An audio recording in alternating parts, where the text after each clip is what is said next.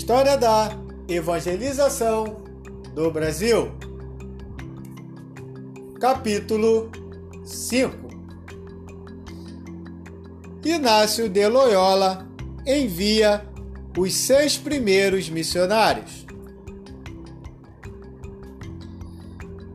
Filho da nobreza basta e consagrado pelos pais ao ministério cristão, Inácio de Loyola só se converteu em 1521, aos 30 anos, depois de ler a vida de Jesus e dos santos, e enquanto se convalescia de ferimentos sofrido numa batalha. Em seguida, passou 11 meses em oração e jejum. Em 1534, depois de estudar teologia na Universidade de Paris, onde estudava também o futuro reformador João Calvino, e de reunir ao seu redor alguns amigos, Loyola e outros seis fizeram votos de pobreza e castidade perpétuos. Três anos depois, aos 46 anos, ordenou-se sacerdote em Roma onde fixou residência. Em 1540, o Papa Paulo III oficializou a Companhia de Jesus, fundada por Loyola e seus companheiros. Loyola foi eleito o primeiro superior geral da ordem. Aos 52 anos, publicou os seus exercícios espirituais, frutos de profunda experiência devocionais que teve em Manresa, na Catalunha, 27 anos antes. O ministério que realizou em Roma era muito original naquela época. Assemelhava-se ao ministério de Jesus de buscar e salvar o que havia perdido. Lucas capítulo 19, versículo 10.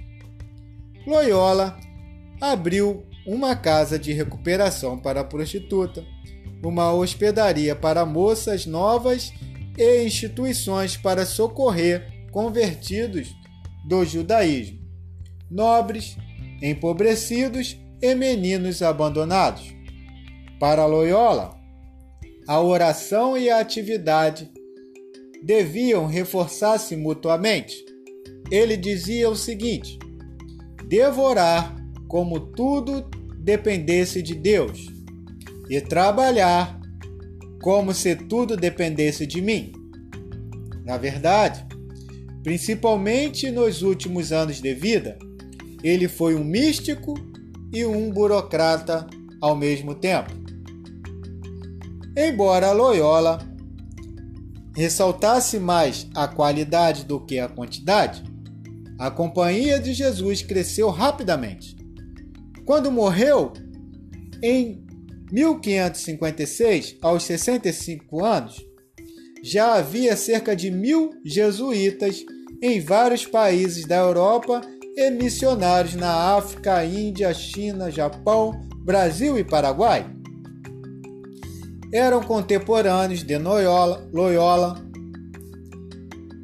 e a ele subordinados os seis jesuítas que desembarcaram na Bahia no dia 29 de março de 1549, na companhia de mais de mil pessoas, entre soldados, funcionários, colonos, artesãos e cerca de 400 criminosos condenados a viver fora da terra natal.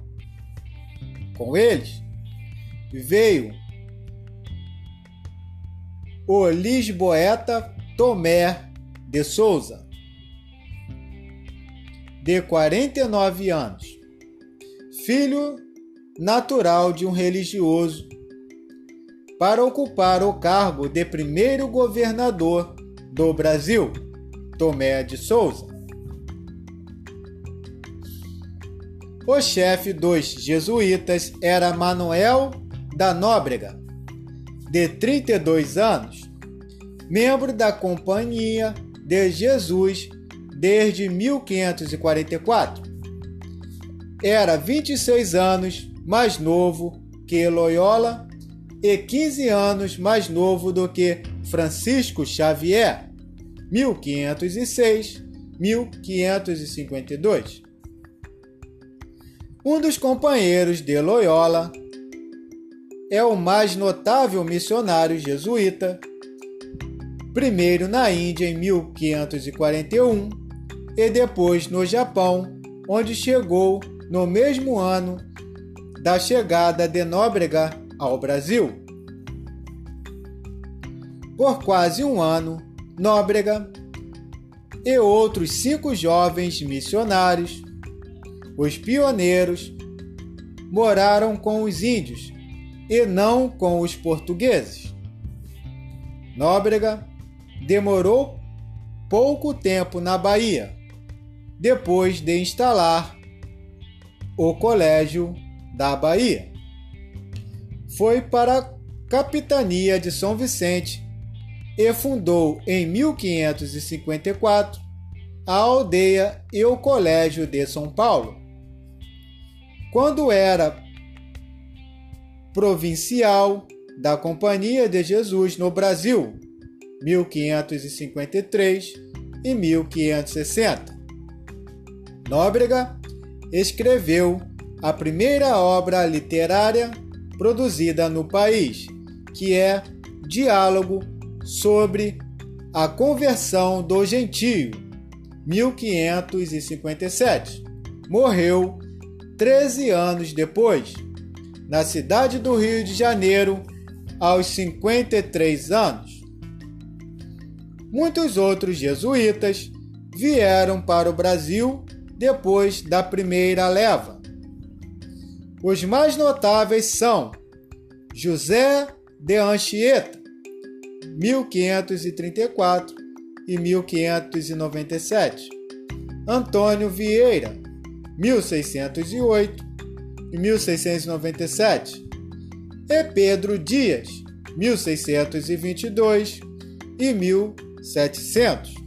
Anchieta é o apóstolo do Brasil viera o notável pregador e Pedro Dias, o São Pedro Clever do Brasil. Em 208 anos, desde a chegada dos primeiros jesuítas até a sua expulsão em 1757, o número dos missionários da Companhia de Jesus cresceu de seis, todos estrangeiros, para 474, pouco menos da metade deles já eram brasileiros. Continua no próximo capítulo.